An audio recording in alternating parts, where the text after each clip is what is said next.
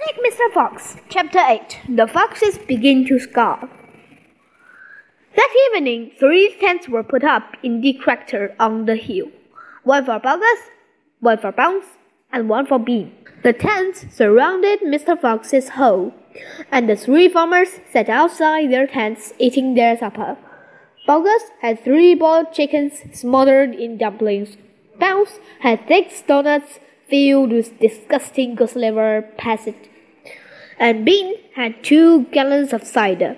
All three of them kept their guns beside them. Boggis picked up a steaming chicken and held it close to the fox's hole. Can you smell this, Mr. Fox? he shouted. Lovely tender chicken. Why don't you come up and get it? The rich scent of chicken went down the tunnel to where the foxes were crouching. Oh, Dad, said one of the small foxes, couldn't we just sneak up and snatch it out of his hand? Don't you dare, said Mrs. Fox. That's just what they want you to do. But we are so hungry, they cried. How long will it be till we get something to eat?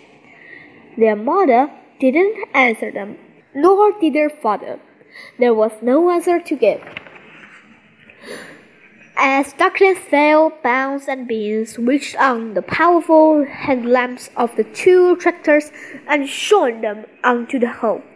Now, said Bean, we'll take it in turn to keep watch. One watches while two sleep, and so on all through the night. Boggis said, What if the fox digs a hole right through the hill and comes out on the other side? You didn't think of that one, did you? Of course I did, said Bean, pretending he had. Go on then, tell us the answer, said Boggis. Bean picked something small and black out of his ear and flaked it away. How many men do you have got working on your farm? said he asked. Thirty-five, Boggis said. I've got thirty-six, Bunce said. And I've got thirty-seven, Bean said. That makes one hundred and eight men all together. We must order them to around the hill. Each man will have a gun and a flashlight. There will be no escape then for Mr. Fox. So the order went down to the farms, and that night 108 men formed a tight ring around the bottom of the hill. They were armed with sticks and guns and hatchets and pistols and all sorts of the other horrible weapons.